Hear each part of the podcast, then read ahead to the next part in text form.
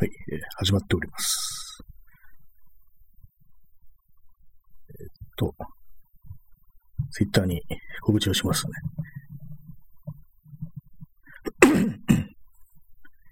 部屋の中がなんか暑いですね。今日涼しいのに。締め切ってるせいか、さっきから雨が降ってきて、まあ、それ窓を開けてるわけにはいかないので、締め切っております。はい。ツイートしました。ツイートするってよく言いますけれども、正しくはツイートするですよね。いつも思うんですけども。なんだかツイッターって言うから、ツイートなのかななんていうふうに思っちゃうんですけども、ツイートが正しいんですよね。昔あの、ツイッターがね、こう、始まったばかりの頃とか、始めたばかりの頃、トゥイッターとか言ってたような気がします。今思うとかなり変な気がしますね。トゥイッターってっていう感じですけども、ちょっとあの、麦茶を飲んで喉を締め出せますね。はい、えー、本日は5月の31日、5月最後の日ですね。えー時刻はただいま23時32分です。だいたいまあ、このぐらいの時間から始めてるんですけども、まあ、あれですね、あの、このラジオトークの、このライブマラソンっていうのがあって、まあ、要は何回以上やると、アマゾンギフトがもらえるというね、まあ、そういうのがあるんで、ちょっとやってみようかなという、まあ、非常に俗っぽい時で始めたんですけども、見事こう、見事というかね、まあ自分で言うのもあれだって感じですけども、まあ毎日放送するということができましたね。割にこう、なんというかこう、ライブ配信というものは、やってみたらいいいいのかな、面白いのかな、というふうには思ってたんですけども、なんとなくこう、やっぱり、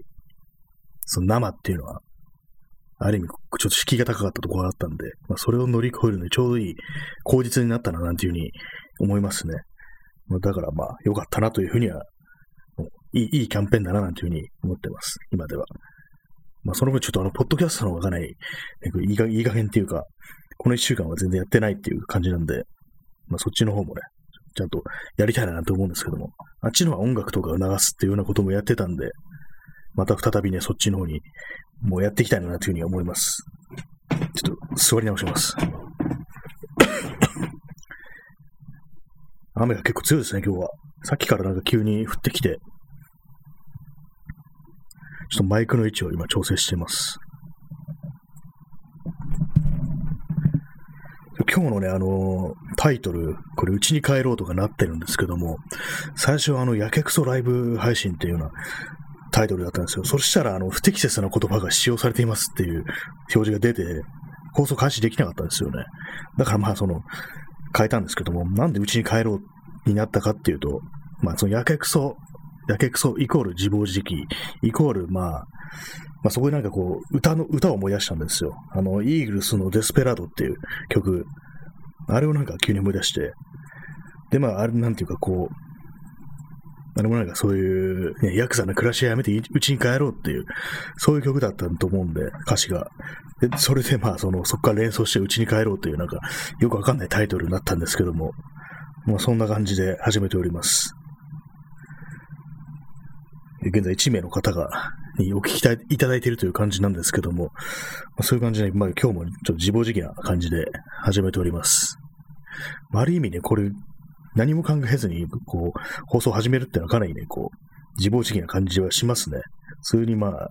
ラジオ放送とかだったら、何を喋るかななんて考えながら始めると思うんですけども、本当にもう何にも考えずに、こう、あれですね、こう、やけくそな感じで始めてるなと思ったんで、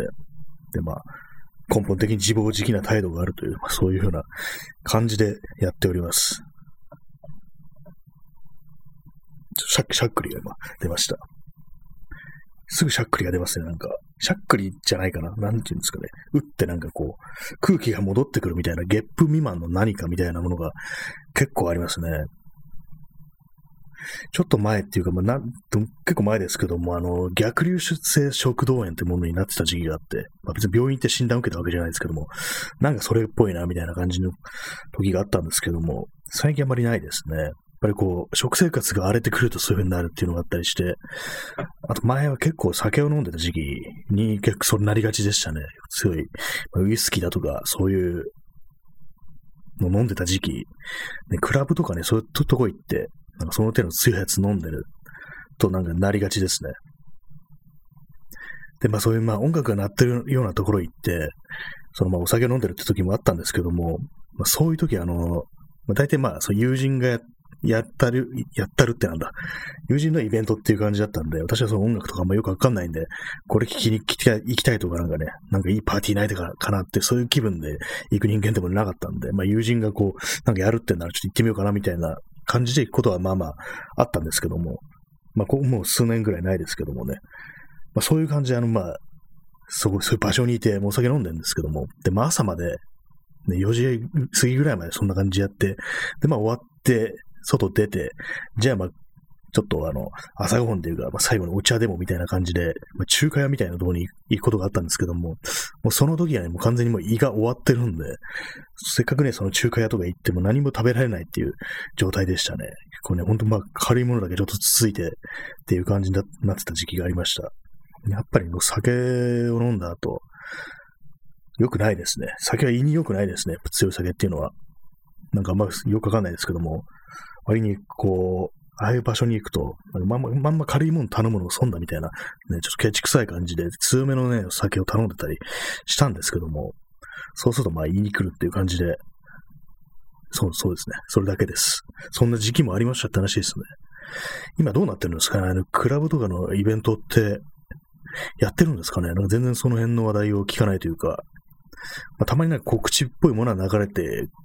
きますけども、なんかどうなってるんですかねなんか全然わかんないですね。まあ、あんま行かないんで、まあ、関係ないっちゃ関係ないんですけども、まあ、そんな感じで始まっております。今日多分第17回なんですかね、この放送は。ライブの放送は。17回で。で、まあ今日までですね、あの、この1時間の放送っていうのは、まあ、キャンペーン中的的な感じで、ライブマラソンということで、この5月中はそう1時間連続で配信できるっていう、そういう風になってみたいみたいですね。明日からの30分制限という風になるんですけども、私のところに1枚あの、延長チケットというものが1枚あって、これはあの30分延長できるってやつなんで、1枚残ってるんで、まあ、機会があったら使おうかなという風に思ったりしてます。そうなんです。本来は30分なんですよね。まあ30分でやめてもう一回またやるっていう風な、いう風にすれば別に今問題はないんですけども、まあ、本当にファン、ファンの人とかがいる場合、そういうふうには延長チケットをね、あげるなんていうこともあったりするみたいですね。あんまりこの、ラジオトークというものシステムそんな分かってないんですけども、なんか変な、ね、スタンプみたいなやつ、ギフトみたいなやつ送れますよね。あれなんか、普通にやってる分には、その無料で100ポイントっていうものが定期的に支給されるっていうのがあったりするんで、たまに私もなんか人の放送とかに、謎になんかこうね、座布団みたいなのを送ったりすることがありますね。元気玉とか、そういうようなものがあるんですけども、ひょっとしたらなんかお金払ってなんかするっていうのはもうあるかもしれないですね。あんまそういう自分はね、その辺のなんか、マネタイズ的なことはね、全然考えてないんで、ね、よく知らないんですけども、まあ、ポッドキャストがね、こう、で、なんかいろいろ検索してみると、結構その、いかにその、金銭を発生させるかみたいな、そういうところも割に出てきたりして、まあ、アメリカとかだとかなり、こう、ポッドキャストというものがメジャーな存在らしいんで、あっちはなんかあの、車での通勤とか通学とか、そういう時に結構その耳から入ってくるものとして聞くっていうのは割と一般的な感じなんで、だからまあそういう、ね、リスナー層というものが結構熱いんだと思いますね。いろんな番組、放送があるみたいなんで、結構教養的なものとかね、結構ね、本格的なやつがいろいろあるみたいなんで、そういうわけなんでするとお金になるっていうようなね、そういう、それだけの人口があるのかなというふうに思ったりしますね。まあ日本はね、そう、日本とか、まあ他の国とかまあそうでもないのかもしれないですね。アンカー FM っていう、まあ私がいつもポッドキャストをアップロードしてるサービスあるんですけども、あれも一応広告を、広告をつけることができるんですけども、ただそれはアメリカだけなんですよね。でもアメリカという国だけっていうカナダの人がつけてみたら、なんか一応、なんか、オンにはなってるけど、全然その、ね、金は入ってこないみたいなこと書いてて、本当アメリカだけみたいですね。まあそんなわけで、ライブ放送で、ライブ配信で、ポッドキャストの話をするという、ね、なんかこう、転倒したことをやってますけども、まあ、今日のね、その、この配信はというところに、あの、根本に自暴自棄という態度がある気がするというね、ことを今書いてるんですけども、なんで急にこんなことを思いたかったかというと、あの、さっき、さっきというかまあね、8時ぐらいですかね。8時ぐらいにあのいつもこの放送でも何回か話してますけども、あの、インスタライブで、戸田正子さんという方が、その、まあ、写真誌を研究されている方で、むさびとかで教えている方だと思うんですけども、で、まあ、一人にも、あの、ともこすがさんという方で、その写真、同じように、こう、写真史を研究している方で、こう、写真評論に携わっている人で、で、まあ、深瀬正久というね、そう、写真家の、まあ、作品のアーカイブとかでね、そういうことをされてる人がいるんですけども、で、その二人が、こう、時折こう、インスタライブというものをやってて、で、まあ、その、そのね、そこでこう、いろいろまあ写真をこう、見せるという、まあ、作家ですね。作家がこう写真、自分の写真というものをいかに捉えて、どういうふうにこう、自分以外のね、人間にこう、自分のやってることはこういうことなんですというふうに説明するかっていう、それが、そういうことが、あの、何ていうか、説明するということが日本人は非常に苦手なところがあるっていう、海外勢に比べて、そういうところがあるっていうような話をしてて、で、まあ自分のやってることをこう言語化して、で、私のやってることは、やってるのはこう、これ、こういうことで、こういうことなんで、これだけの価値があるんですっていうような、そういうことがなんかこう、すごい苦手な民族であるみたいな、ちょっと民族性みたいなのがあるんじゃない？かみたいなことを話してたんですよね。で、まあ確かにそうだなっていうのがあったりして、まあ私は別に作家じゃないんで、その関係はないですけども、確かになんでそういうふうに自分のこうやってることはこれだけね、こういうこと、意味があって、こういう価値があるっていうね、ふうに説明できないかってなると、まあ多分自分のね、こう、もしそれが自分だとしたら、どう、なぜなのかって考えると、やっぱりそれが、やっぱりなんか基本自暴自棄っていうような態度っていうんですかね。で、まあ人生そのものっていうかね、人間に対するというか、生命に対するちょっと価値観みたいな感じで、なんか自暴自棄といういうかね、結局意味ないじゃんみたいな、なんかそういうなんかすごいね、こう、まあ、どっちだけみたいな、なんかそんなような、こう、スタイルというか、なんか、考え方があるのかな、というふうに思ったりするんですよね。なんか基本的に自分のやってることなんか何の、何の意味もないじゃんみたいな、なんかそういう投げやりな態度というものが、やっぱりなんか自分にはね、そういうのがあるような気がして、まあそういうのが、まあ講じてなんかこう、何もかも無意味というかね、こう人に対してこれこれこういう意味で、これがこういう価値があるんですっていうようなことを、やれって言われたらかなりね、それ難しいなというふうに思ったんですけども、まあそれはあの、まあ写真をやる人、作家の、作家としてのまあ、心構えみたいな、そういう話だったんですけども、まあ、何、まあ、自分のね、なんていうかこう、根本的なね、こう、態度的なところで、もうやけくそ的な、まあ、やけくそっつったら結構まあ行動してますけども、ね、なんと、ま、私も特に何もね、そういうような感じのことはしてないんであれなんですけども、ちょっと、麦茶を飲みます。むせそうになりました、今。最近なんか飲み込むときに、むせることが多いんですよね。なんか、嚥下障害ですけどね。やばいかもしれないですね。老人みたいな感じになってますけども。まあそういうことをね、考えたんですよね。意味がないっていう。まあ基本、まあ、これなんかちょっとね、民族性というかまあ、まあ、資本主義下に 生きてる人間だとなんかそうなりがちなのかななんていうふうに思うんですよね。やっぱりこう、価値があるものっていうのはなんかこう、まずね、金を生むものが一番価値があって、それ以外はもうクソだっていう感じで、まずね、そう人間の命とかよりも先にそういう物質というものがあるという、金とか経済というものがあって、でそれに、こう、なんか、こう、利するものでなければ全部クソっていう感じの考え方があるんじゃないかなと思いますね。この国全体にあるのであっていう、まあ、背筋主義という、そ背筋主義以上のなんかこう、まがまがしい何かみたいなものが、命なんてクソみたいな、なんかそういうようなね、感覚っていうものがひょっとしたらあるのかなっていう。だからまあなんていうかね、こう、まあ、自爆攻撃だとか、まあ、特攻だとかね、そういうものを美化できんのかなっていう、切腹だとか、命なんて投げ出してなんぼみたいな、何も価値がないみたいな、そういうなんかちょっと虚無っぽい考え方が、基本的にこの日本人の精神性のね、根底にあるのかなみたいな感じはあるんですよね。でそういうのがね、こう、どんどん歪んでいってね、こう、ね、異常なね、感じになるのかなというふうに思うんですよね。まあ、それだけなんですけども、そういうようなね、なんかそういう、その写真の作家とかね、なんかそういうようなね、ものに関するインスタライブを見てたらそこまでね、ちょっと考えが及んでしまったんですけども、やっぱりね、なんかこう、自分のやってることが意味あるって、なんか大手を振って言えるっていうね、堂々と言えるっていうのはかなりまあ、すごいよなっていうふうに思いますね。私もね、このね、この、ライブ配信だなんてものが何の意味があるんだっていうね、ことを言われたらね、別に何も意味はないよっていうね、言うしかないですね。意味がないからなんだっていうふうな気持ちはありますけどもね。だからなんだっていうね。じゃあお前今死ねよっていうふうにね、多分言うと思いますけど、そのこと言われたらね。でも本当基本的になんかそれっぽい、まあ、それはあの、なんていうんですかね、こう、世代的なものがあるのかもしれないですけども、基本的に何もかもクソみたいな態度っていうのは結構もうこの国の感じで、まあ、例えばこう、ね、ネットとか何でもそうですけども、コンテンツを作ったりする、人間に向けて、なんでこんなことやってんだ意味ねえだろ暇人なのかみたいなね、なんかそういうような態度っていうものはね、割にあると思うんですよね。まあそういうわけなんか、なんかやってる人はボロクソに言われるみたいな。まあこれなんかちょっと、ね、もう少し細かいニュアンスあると思うんですけども、まあ、かなり雑な感じで語ってるなと思うんですけども、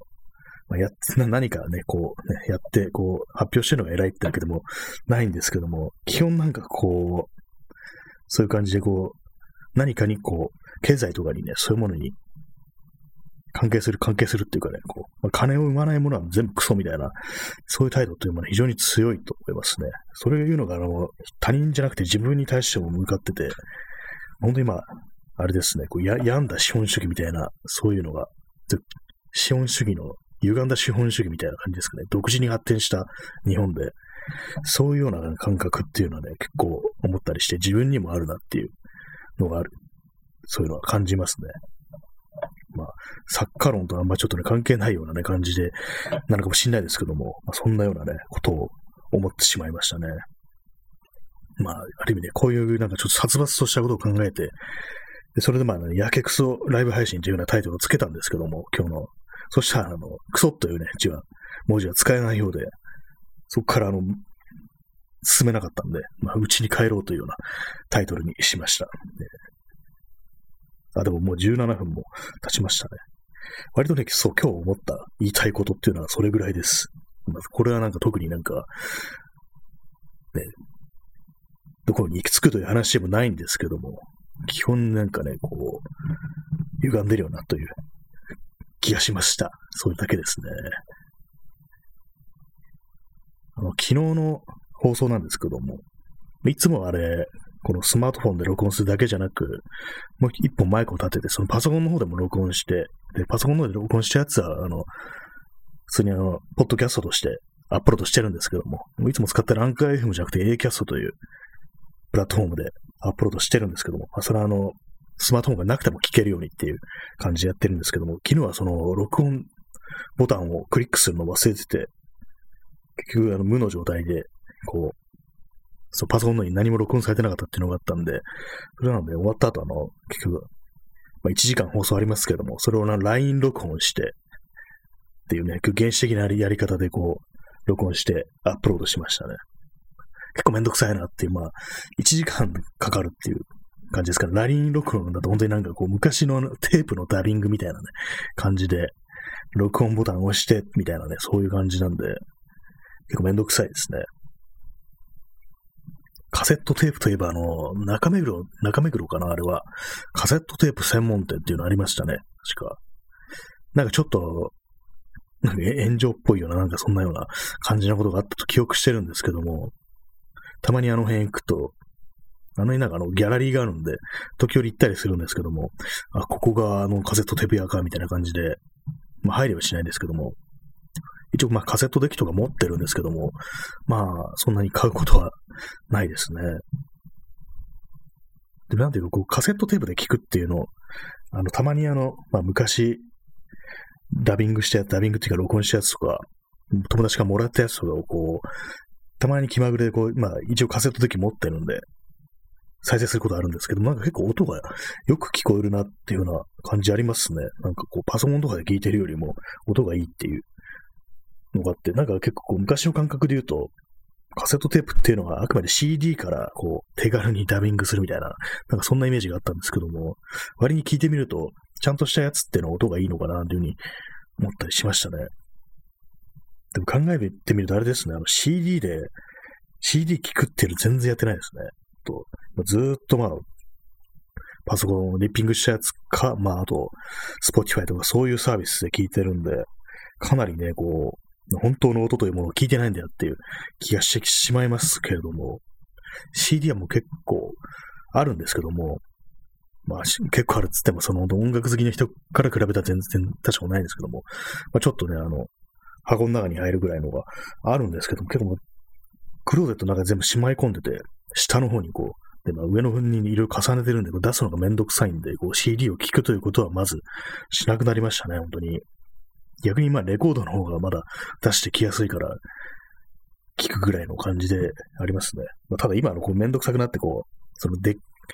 デッキじゃない、あのコンポごともうクローゼットにしまってしまいました。今はもう全然ですね、音楽というものは。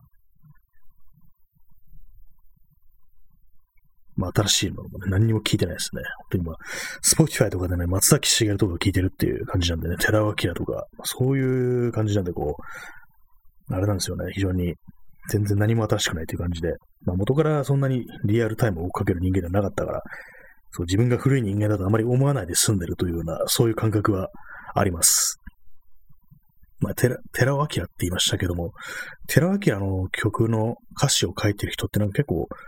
大体なんかあの女の人ってらしいですね。ちょっと名前忘れちゃったんですけども、誰がこれ作詞してるんだろう寺尾明かなと思ったら、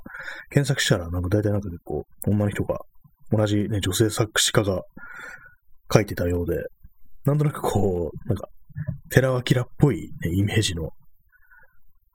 歌詞なんですよね。なんか男の目線のあれですからね。なんとなくそれだから、そういう感じだから、まあ、他人が書いてた詩も男性が書いてるのかなと思ったんですけども、それは女性だったっていう感じで、結構なんかまあインパクトあるなっていうのがあったりして、私のね、好きなね、こう、寺明の歌詞が、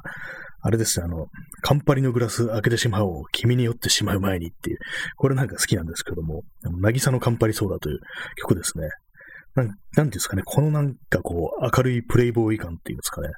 プレイボーでもないかもしれないですけども、この、堂々とね、こう、甘い感じのね、あれを出してくるっていう、なんかちょっとコミカルでもあるっていうような感じがあるんで、割に好きなんですよね、この、寺明の曲のね、歌詞が。なんか架空のっていうかね、こうハードボイルドファンタジーというか、ハードボイルドっていうのはちょっと違いますね。なんかこう、寺明独自の、テラオファンタジーみたいな世界がこう出てる、展開されてるななんていうふうに思うんで、特にあの、シャドウシティとかも、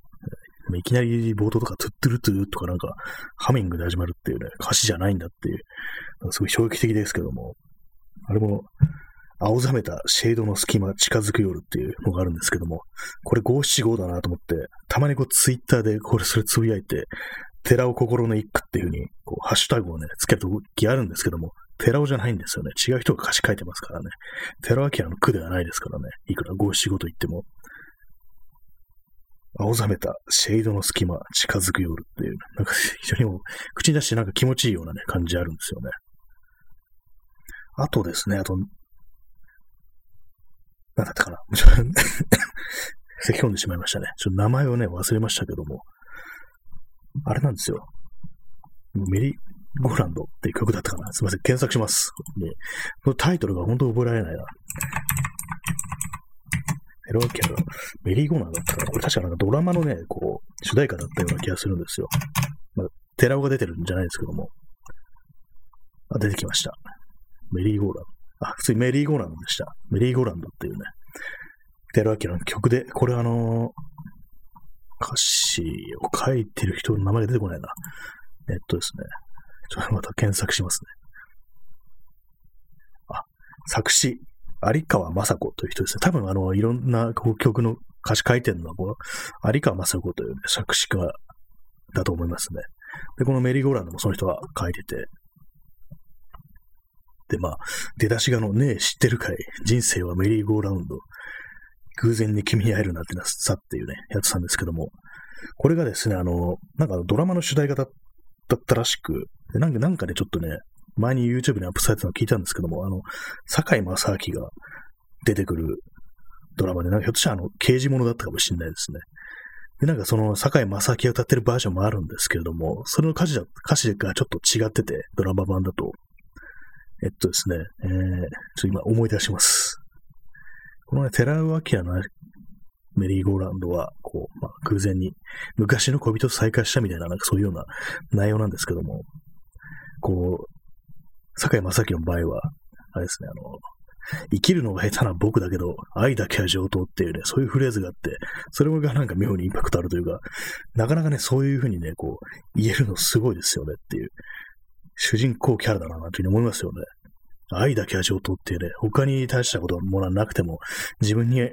愛だけはね、上等なものがあるっていうね、人生って一体どんなね、キャラクターなんだろうっていう感じしますけども、まあ、そのドラマがどういうドラマだったかはね、全然わからないんで、あれなんですけども、たただね、あの、坂井正明というとなんかこう、ね、すごい若いっていうかね、こう、自分以外の気に食わない奴に辛く当たりそうなイメージがあるというね、そういう気、欲しそうなね、気がしますね。気にならないやつを。だからなんかこう、微妙にこの歌のイメージが悪くなってるっていう、そういうのがありますね。まあ、あんま関係ない話になりましたけども、その寺尾明の、ちょっと噛んでますね。寺尾明の曲、歌詞が割といいっていうね。曲はあの寺尾明作ってるんですけど、全部、あれなんですよね。大体こう歌詞は他の人に書いてもらってるって感じで、まあ、寺尾明も確かあの、なんか、グループサンズの人だったっていうことみたいですね。なんか、自分からするとなんかこう、石原軍団っていうそういうイメージがあるんですけども、実は、こう、あれなんですよ。何でしたっけ？役者なんですよ。役者じゃないや、ミュージシャンが先にあったっていうことみたいですね。ずっとミュージシャンやってたらどうなってたんだろうって感じですけども。寺尾明の話でございました。他に何があったかな？いろいろね、歌詞はね、面白いなっていうのがあるんですけどもね。あなたの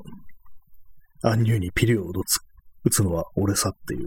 そんなような歌詞もありましたね。なんか本当にこう、なんか甘ったりというかね、なんかそういう感じがね、いいですよね。あとあれですね、あの、飛行少年っていうのが曲があるんですけども、その飛行はあの別に悪いことするって意味じゃなくて、あの飛ぶって意味のですね、飛行少年という曲があって、そのね、歌詞があの、確かあの、人生とはワインと恋の手段っていうのがあって、これもなんかすごい世界観だなっていうふうに思うんですけども、それも確かね、あの、そのさっき言った有川雅子という人の作詞だったと思います。人生とワインと恋の手段ってかなりもう、すごいもう、バットにこうなんかこう、地中海みたいなね、そういうイメージがね、湧いてきますけども、そういうリゾートっぽいところにいて、こう、ワイングラスを手に、ね、なんかこう、葉巻とか食い出せそうなイメージですけども、なんかすごいですよね。そこまで言える。なんなんか自分的にそういうような、なんかこう、プレイボーイというか、もう本当にまあ、何の限りもなく人生を謳歌するっていうようなことに対する、なんか憧れみたいなものがあるのかなっていうふうに思いますね。ある意味こう、スターみたいなものを求める気持ちと近いのかもしれないですね。割となんか音楽って言うと自分はこう、そういう、なんていうんですかね、こう、スター前とした振る舞いとか割と好きだったりするんで、エルビス・エルビスプレスリーとかね、そういうのがね、結構好きだったりするっていう、まあ、グラムロック的ななんかこう、やつとかも、割に、まあ、あんま詳しくないんですけども、まあ、ああいう態度というものが割にこう、いいななんていうふうに思ったりすることがあるんで、まあ、それとね、似たような、こう、なんかそういうものに対する承継があるのかなというふうに思いますね。人生とか、ワインと恋の手段っていう、凄まじいこと言うななんて思いますけどもね、そこそこまで言い切るかっていうような感じで、もう上がりだなっていう感じしますよね。ちょっと今検索してみますね。どんな、正確にどんな話だったか非常にうるさいキーボードで失礼します。歌詞を読み上げるのはこれ、問題はないんですかね、これは。いいのかな？えー、っと、あとあります、ありますね。他にあるのが、こう、人生とは遊びと汗のパズルっていうね、これもすごいですね。プレイボーイ感がものすごいですよね、これも。まあ、この曲が出た時代というのはそういうものが割にこう、ね、庶民というものにもう身近だったのかななんていう、ありえない話じゃないみたいなことがあったのかもしれないですね。まあ、要は景気が良かったっていう、そういうことかもしれないです。で、他にあるのが、こう、息をするたび情熱が戻るぜっていうね、すごいですね。まあ、そんな風に生きてる人は今もじゃあいるのかもしれないですけども、まあ、すごいんですけども、なんかちょっと、だんだんこの歌詞読んでたらちょっと俗物っぽい感じが、ネオリベっぽい感じがちょっとね、感じられてなんか少し嫌になってきました。この辺でちょっと見るのをやめようと思います。ちょっと変な、ね、色がついてしまっていう。寺脇に変な色がついてしまっていうね、そういう感じなんで、ちょっと消しました。タブを閉じましたね。こう。そうなんですよね。あ、やっぱりこれ検索するとやっぱり出てきますよね、あれ。あ、DJ 特命さん。寺尾は石原プロ出所後の方が重いになった印象が。石原プロと喧嘩別れなので、あ、そうなんですね。あ、知らなかった、それは。全然。喧嘩別れなんですね。なんか、ちょっと、あれですね。印象、印象が良くなりました。寺尾の。石原プロ出所、出所って言うとなんかもう本当にあれでみたいですけども、ね、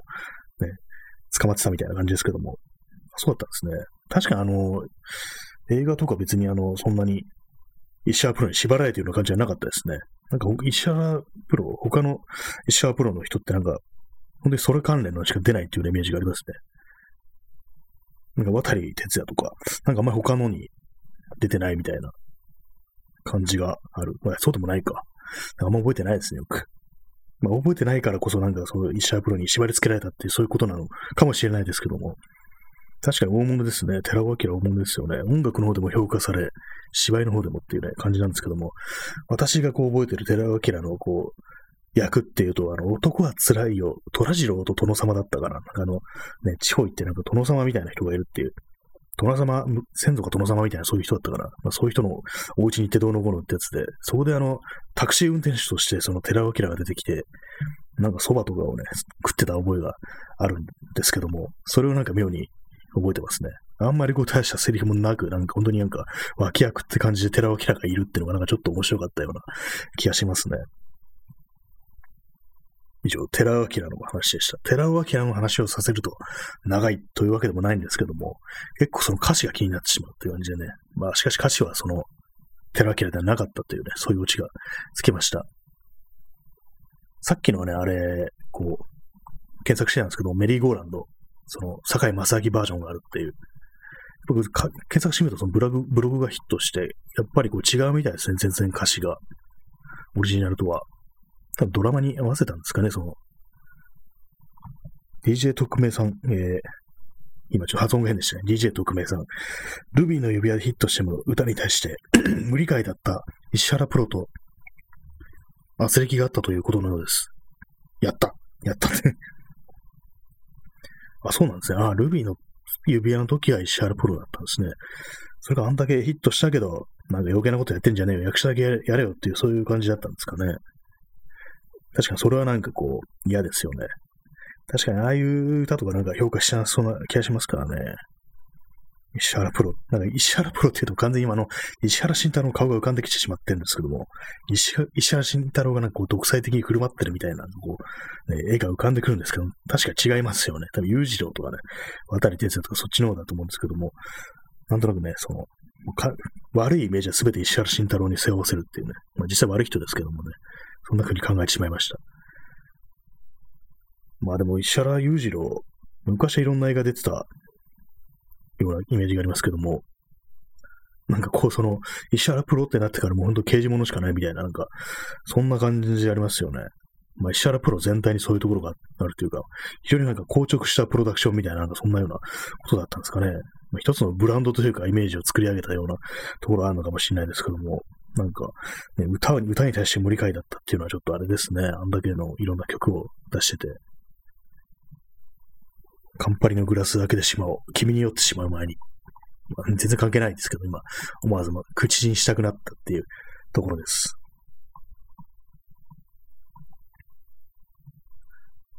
あともう一つはあれですね、あの、寺脇明。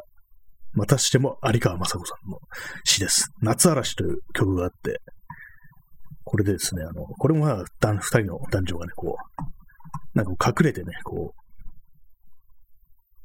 恋に落ちてる。関係、まあ、不倫かっていう感じですけども、これであの、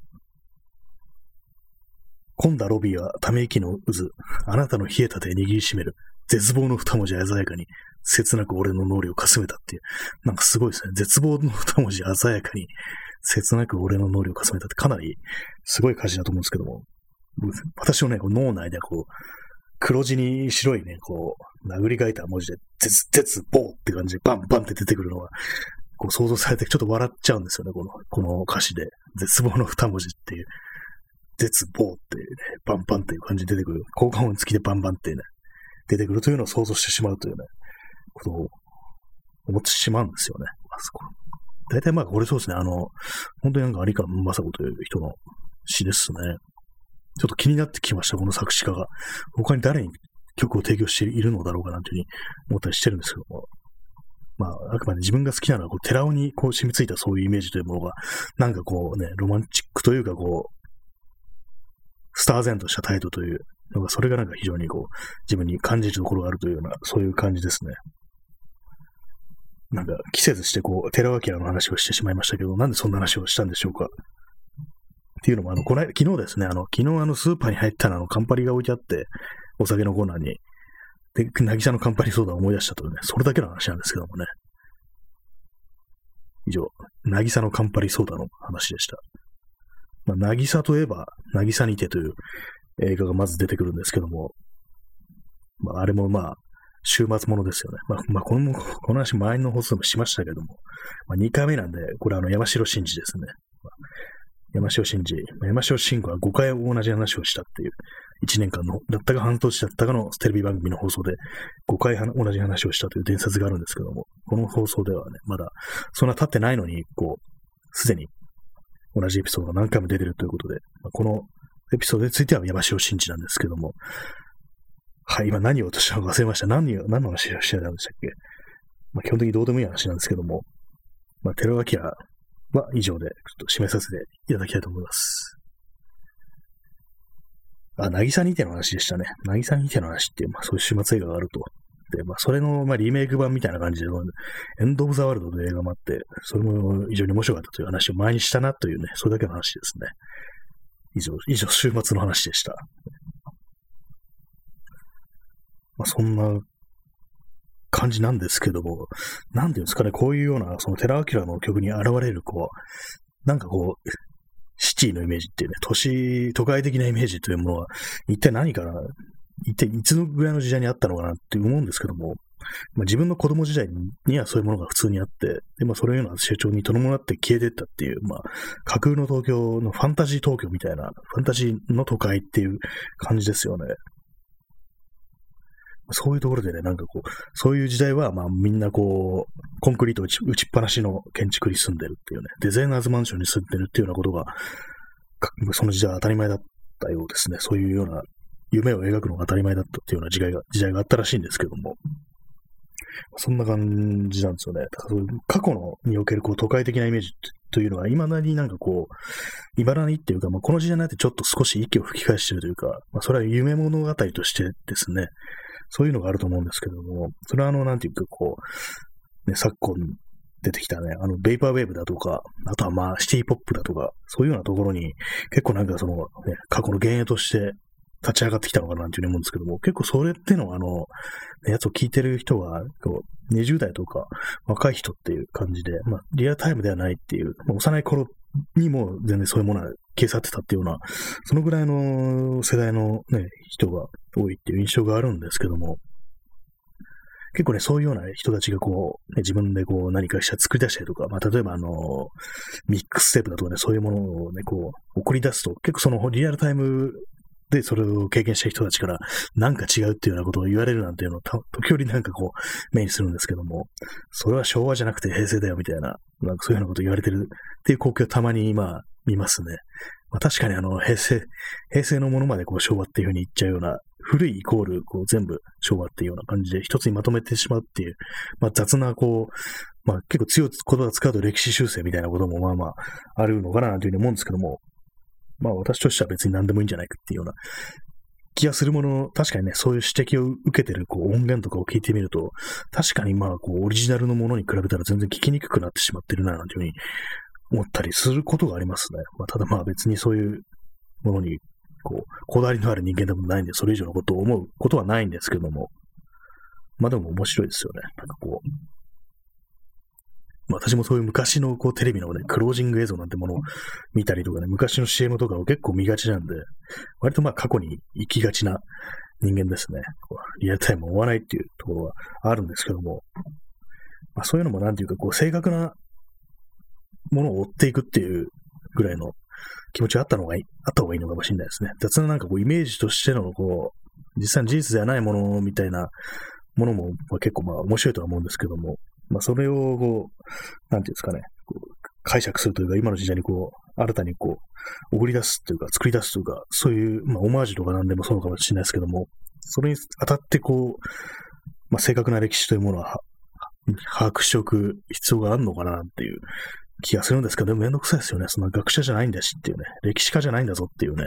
そういう気持ちをしてしまいますね。めんどくさいよってイメージでいいじゃんっていう。俺の中の昭和はこうなのみたいな、そんな感じは別にいいような気もするし、良くないような気もするっていうところですよね。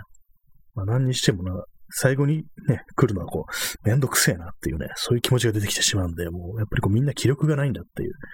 感じで、ね、割とインスタントに過去の記憶に浸りたいなんていうところがあるのかもしれないですけども、まあ私もね、別に若くはないですけども、そんな感じのね、気分になってしまう時ありますね。雑なイメージによる昭和みたいなね、そういうものに端的してしまうっていうようなことがあるんですけども、まあ過去をね、振り返るのは良くないなんていう感じはありますけども、その過去の甘い思い出に溺れるのは良くないなっていう感じはね、ありますけど、よく言われがちですけども、まあ逆にそういうふうに浸れるっていうのは、まあ前にも言いましたけども、その逆説的に言うと、その、その時代というものをちゃんと把握しているというか、こう、しっかりと味わった人が、そういうふうに、ね、過去の甘い思い出にこう溺れることができるなんていうふうに、そういうふうに思ったりすることもありますね。まあ、なんでもいいですね、結局。あと今お腹がなんかぐるぐるいってますね。別になんか壊してるわけでもないんですけども、たまにありますよね、そういうとこが。なんか、胃だか腸だかがなんか音を立てるようなことがあるんですけども、結構あの、昔、あの、まあ、学校に通ってた自分ですね。本当にまあ、特にまあ、中学、高校とかそのくらいとか、授業中になんかお腹が空いて鳴ってくるっていうようなことがたびたびあったと思うんですけども、結構ね、それが気になってたような、気にしてたような記憶がありますね。やばい、やばいっていうね、そういう、そういう音を聞かれたらやばいみたいな、そういうことをね、考えてたんですけども、今思うと別にどうでもいいな、なんていうような感覚がありますね。そしてなんか、そういうふうにお腹が鳴るのが早かったっていう、まあ、消化が早かったっていうような、そういうところがありますね。そして今なんかあの、雷のような音が聞こえてきました。そう昨日雷も鳴ってましたね。あの雨降ってる時に。稲光こそなかったものの、まあその稲妻の話ではないんですけども、まあ、そういう感じで過去の話話でした。稲光っていうのもなんかこう、あまりにもこうピカピカ光ってるところ、窓、カーテン開けてこう鑑賞会みたいなことをね、一人でするときがありますね。割となんかこう、ね、これが写真撮ったらどうだろうみたいな感じでこうカメラとか構えながら、ね、待機することがあるんですけども、なかなかうまく撮れたことがないですね。その、フラッシュの瞬間というものを、ね、安全なこう部屋の中からそういうふうに、ね、ショートして稲光を眺めるなんていうのちょっとね、楽しいような、なんかそんなような気持ちがあったりして、結構あの雷っていうものは割とまあ自分が安全なところにいる限りは、こう、なんとなく気分がいいような、なんか不思議な気持ちになるような、そういうところがありますね。皆様の雷の思い出はいかがでしょう、まあ、私は特にないですね。雷の思い出っていうのは。まあ、山とか行くというのは結構怖いでしょうね。そういうところ行ったりとか、まあ、海とか行く人もそうなのかもしれないですけども、結構あの、時折あの、ね、あの、校庭とかで、まあ、部活だとかそういうような、部活動とかそういうようなことしてて、あの雷が近くに落ちたとか、まあ、最悪撃たれたっていうような、そういうね、こう話を、っていうかニュースでもありますよね。一体どうなってしまうのかっていう感じなんですけども、まあ、都会に暮らしてると本当にそういうようなね、雷を恐れる気持ちっていうのは本当にまあ薄れてくるというか、もともとないっていうような感じなんで、まあ、恐怖というものはないですね。でもあの動物は結構その雷を恐れるっていうのは犬猫、まあ、特に犬がなんか結構怖がるなんて話を聞くんですけども、確かにありますよね、そういうの。まあ、たまにこう動画とかでね、うちの犬がいかに雷を恐れてるかなんていう、そういうのアップロードしてね、る人いますけども、で、今ブルブル震えてこう、どっかね、机の下とか椅子の下に潜り込んでるなんてそういうことがありますね。やっぱりあのでかい音っていうのはこう、本能的に恐怖を呼び起こすっていう感じなんですかね。まあ、人間というものはそういう野生が失われて、あんまりね、こう、怖がるということがなく、逆に稲光を干渉してしまうなんていう、そんなね、感じになっちゃってますけどもね。今日あの、寺脇屋の、ね、話をね、こう、結構してるんですけどもね。寺尾明の明って結構難しい感じですよね。普通の明じゃないですよね。私の友人があの、寺尾聡っていう風にね、こう、言ったことがあって、まあ、確かにあるっていうね、間違えるっていうようなことは思いましたね。わかりますね。その、あの字読めないよね。あの、絶対サトシじゃね、これみたいなね、ことをね、確かに思います。でも外、音が止みましたね。雨の音。さっきまで結構ボツボツボツボツ音がしてて、ね、少し前は雷もあったんですけども、なんかこう、急にこう、去ってしまうとなんかこう寂しくなるような雨もね、部屋の中にいる限りはなんかこう、そういうような気分になるときありますね。こう夜遅い時間の雨っていうのって割となんか嫌いじゃないんですけども、なんかこう、外出なくてもいいっていうような、そういう感じですかね。なんか別に部屋にいても OK なんだみたいな、そういうなんかお墨付きみたいな気分になるっていうのがそういう、ね、豪雨とか雷雨にあるような気がして、割と嫌いではなかったりするっていう。まあ外にいたら嫌ですけどもね。まあ出かけようとしてる時にそういう降ってきたら嫌ですけども、なんかこう、特に何もないね、こう、弛緩した時間が流れてる時に、こう、雨が降ってきたり、雷が鳴ったり、豪雨とか来ると、なんかそれは嫌いでもないような気がします。まあそんな話、天気の話にしてしまいましたけども、あれですあの、昔あの曇り空っていうものが結構好きだったんですよ。ええ。でも大人になってから本当にこう、まあ、晴れてる方がいいっていう。まあなぜなら外に出るにはこう、晴れてる方がいいという。曇ってると雨降るかもしんないじゃんってね、まあ非常にシンプルな考え方ですけども、なんか昔はその曇り空というものにちょっとね、ロマンチックなものを感じていたような、いい気候というような感じがしてたような気がするんですよね。まあ、その、まあ、それ好きだったっていうのは、あの、中学生ぐらいの時なんですけども、その時、あの、その自分はね、結構、あの、絵を描いてたりしたんですよ。割と熱心に。まあ、そういうな感じで、なんていうか、こう、まあ、絵になる、ね、こう、風景というものには、曇り空っていうものがあるっていう。まあ、特にまあ、黒い雲とかがこうね、むくむくと湧き上がってると、非常にまあ、絵になるというような感じに思ってたかもしれないですけども、なんか都会のイメージというものもね、なんかこう、その曇り空というものにあってるような気がしますね。まあ、その時いろいろ見てたこう写真だとかこう絵だとかそういうものに、まあ、曇り空というものが非常に効果的に使われてたのかもしれないですけども、昔はね、そう曇りという天気がこうベストみたいに思ってたんですけども、まあ、本当に大人になってから晴れてないのにな、みたいなふうに思う時があります。まあ、それも通り越して最近あの、ね、紫外線だけは避けたいっていう風になりましたね。まあ、そのような感じのことを思い出しました。まあ、昔はそういうふうにこう、ね、絵を描いてる時期があったんですけども、あの、まあ、今日ね、さっき、その、まあ、何か物を作るということに対して、こう、自分のやってることが何なのか、どういう価値があるのかということを説明しなくてはならないという、まあ、まあ、アートというね、表現におけるそういう、まあ、態度というか、そういう、まあ、基本の姿勢みたいなもののね、話を聞いたという話をしたんですけども、やっぱりなんていうか、その、まあ、自分があの絵を描いてた頃も、あ結構いろいろそういうような本とか読んだりとか、それこそな芸術論的な本とかを読んでたような、読んだこともあるようなね、記憶があるんですけども、結構やっていくうちに、そういうのを見ていくうちに、なんか、すっげえめんどくさい世界だな、みたいなのに思えてきてて、なんかそういう芸術というものに対して、こう、嫌悪感みたいなものが湧いて、湧いてきて、それでなんか結局こう、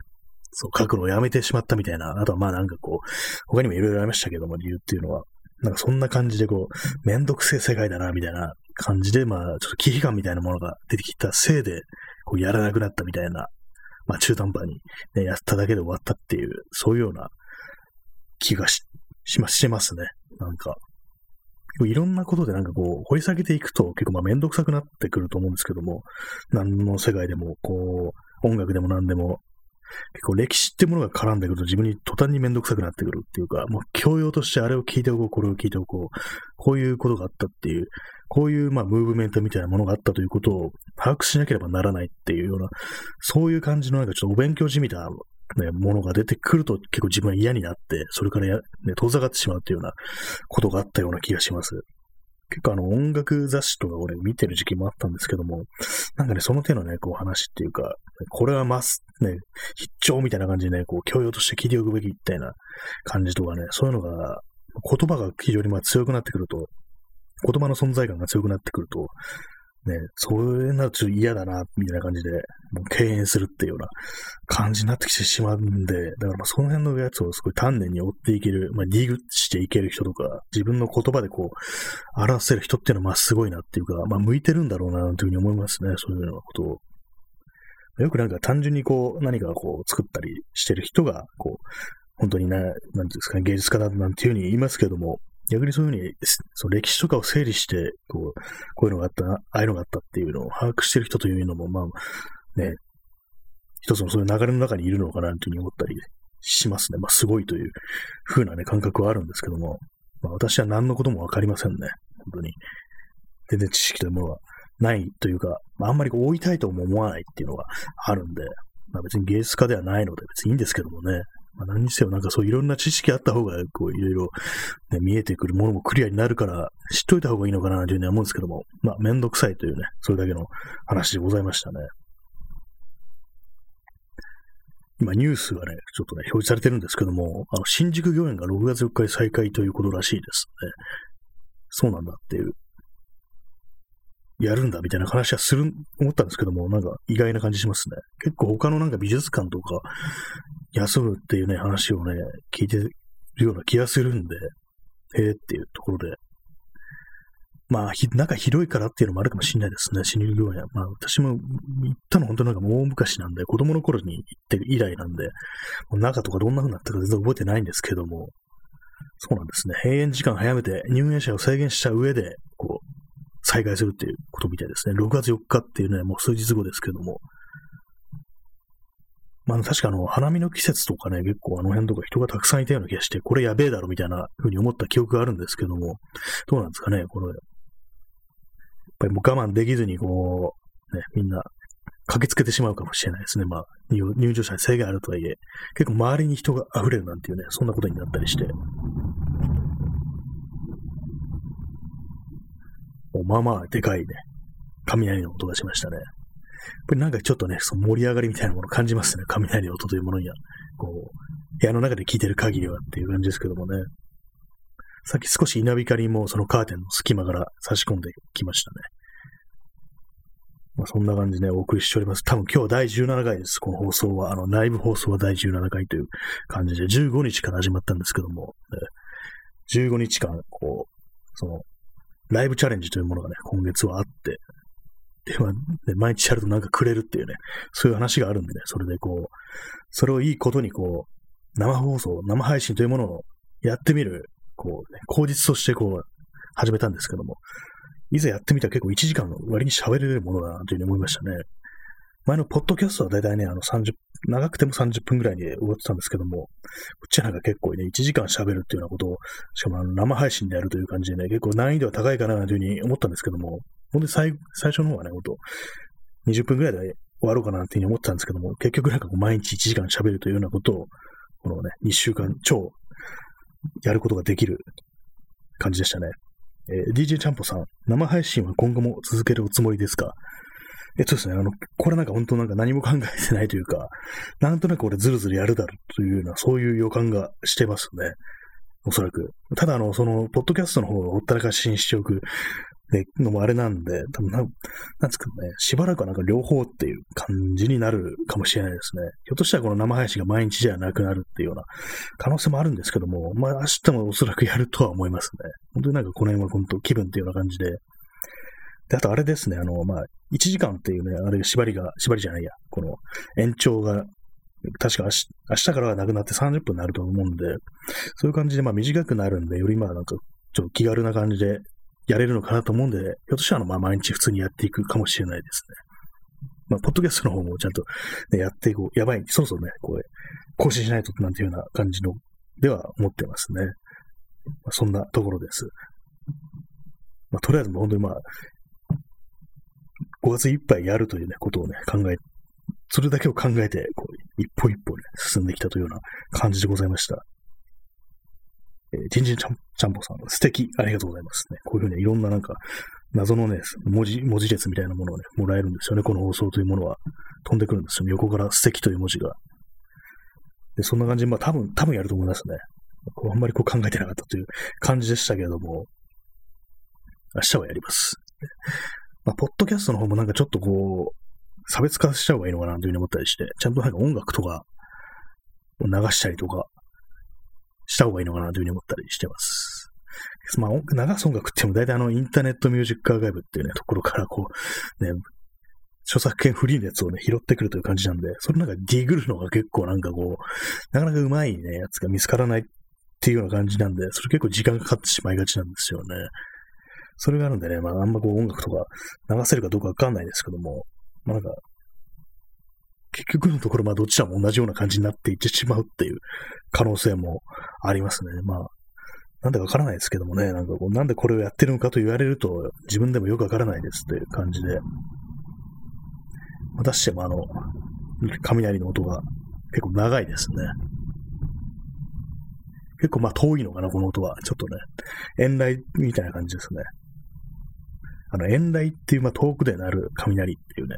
言葉ありますけども、なんかね、この遠雷という言葉に対して私は非常にこう、なんかロマンチックなようなものを感じてしまうんですよね。遠雷っていう、遠遠い雷っていうので、なんか、こう、絵面が浮かんでくるような、こう、地平線のね、向こうの方でこう、稲光が、と、あと黒い雲が湧き上がってね、ピカピカって光ってるような感じというものを思えるんですけども、なんか絵になりそうな風景というものを思うんですよね。なんか遠来というところね、漢字2文字からね、そんなことをね、考えてしまうというね、そういうとこから、ね、思いを馳せてしまうっていうような、そういうなんかこう、癖がありますね。文字列からなんかこう、こう風景みたいなものを想像するっていうのがあるんですけども、そんな感じですね。遠来でしたねっていう話でした。えー、時刻はただいま23時27分ですね。まあ、時間はたま毎日10時半ぐらいがいいのかなっていう感じですね。確かに。まあ、でもさ、これからあの30分になると考えると、まあ、どうなのかな。まあ、まあ、気分ですね。気分、何もかも、まあ、気分という感じでね、やっていきたいなというふうに思ったりしてますね。まあね、毎毎日となると、そういうね、なんかこう、コンセプトみたいなものとかね、そんなの考えるのもね、あんまなんかめんどくさくなりそうなんで、あれなんで、適当にやるっていう感じなんですけども、まあ、ポッドキャストの方をどうするかっていうのもあるんですけどもね、あんまりこう、なんかこう、インプットが何もないもので、こう、あれを語ろう、これを語ろうっていうね、どうしてもこういう話をしたいっていうような、そういう時っていうのがあんまないのはあるんで、結構まあ難しいですね。まあ昼間の時点では結構いろいろ思いついたりしてるんですけども、頭の中でいる、なんかこう、隙間にね、隙間時間にこう展開させてたりするんですけども、なんか夜ね、日が暮れると全部忘れてしまうっていうような、そういうところはね、結構ありますね。なんか面白いこと思いついたんだけどな、みたいな感じで。でもそれがあのメモっとけばいいっていうような感じのことでもなくって、なんていうかこう、思考の流れみたいな感じですよね。そういう感じなんで、あんまこう断片的なものだけこう書き留めておいてもなんかわかんなくなっちゃうっていうような具合のね、こう、トークテーマみたいな、感じなんで、それがなかなかこう、反映するのが難しいなと思うんですけども、なんか今思ったんですけども、ボイスレコーダーでなんかこう撮っといた方がいいのかなというふうに思いましたね。かなりやばい人になりますけども、本当の独り言ですからね。人に聞かせる予定のない本当の独り言っていう感じで、ね、なっちゃいますけども、なんかそういうふうなことをやっておけば、こう、ね、放送までに覚えておけるのかななんていうふうに思いました。まあ、大体まあね、結構めちゃくちゃなことが頭の中を飛び交ってるっていうね、そういうことが多いんで、だいぶね、こう、気が狂ってるんですけどもね、まあ、こんな時代ですから、大体まあみんな、みんなそれぞれの狂気というものがあるななんていうふうに思ってるんで、まあ、そんな感じでやっていきたいなというふうに思いますね。まあ、基本的に誰もまともな奴はいないっていう、それぐらいの感覚でこう、生きてる方がいいのかなというふうに思ったりします。もう、何もかもまともじゃないですからね。ニュース見ると気が狂うっていうような感じありますけどもね。大体まあね、何かの情報を摂取しようとすると、結局ね、悪いニュースというものが必ず飛び込んできてしまうっていうね、狂ったニュースばっかりでしたからね。あとあれですね、今日あの話をしようとしたんでした。あの、浮世絵、コンドームに浮世絵が浮かび上がるっていうね、完全に気が狂ったとしか思えない。これなんかね、誰かっていうかね、ね、自分、私がなんかこう、ネタでつぶやきそうな内容のね、あれですよね。気が狂ってますよね、完全に。ゴムつけたら、そのね、自分のね、男性男性器にね、そういう浮世絵のね、顔が浮かび上がってるっていうね、完全にもう頭おかしいですけども、ね、もう、あの、あの顔が、みたいな、ね、感じですけどもね、股間にっていうね、感じで、あんまりふざけすぎだろうっていうものなんですけどね、もう本当にもうこう、ね、ふざけた、ね、気分で、そういう、ああいうね、企画してるんだろうけど、お前本当死んだ方がいいぞっていうふうに、ね、はっきり言ってた方がいいんじゃないかっていうふうに思いますね。本当に結局なんか今日もなんか死んだ方がいいとか非常に過激な言葉が出てきてしまいましたけども、多分あの、この放送とかの、ね、タイトルに死っていうね、言葉、文字を入れると不適切なね、言葉が使われていますっていう風に多分出てくると思いますね。クソですらダメだったんで、まあ、そんな感じで、まあ死んだ方がいい奴がたくさんいるというね、話でしたね。もう許せない奴がいるっていうね。そういう話ですけども。何なんですかね。本当にもう、なんか最後の最後になんかいきなりもう物騒な話をしてしまいましたね。浮世絵というと今後なんかこう、あれを思い出してしまうのかなって思いますね。北斎の絵とかを、ね、役者の絵とかを見て、即座に男性器がね、こう頭の中にかすめてくるなんていうね、そんなことが起こってしまうかもしれないですね。何しろコンドームにこう、ね、浮世絵が浮かび上がるってもう、自分で今言葉にして何を言ってるのかわからないっていう感じですけども、本当にもう、これこそあれ、空爆を要請した方がいいだろうっていうね、そういうふうに思いますけどもね。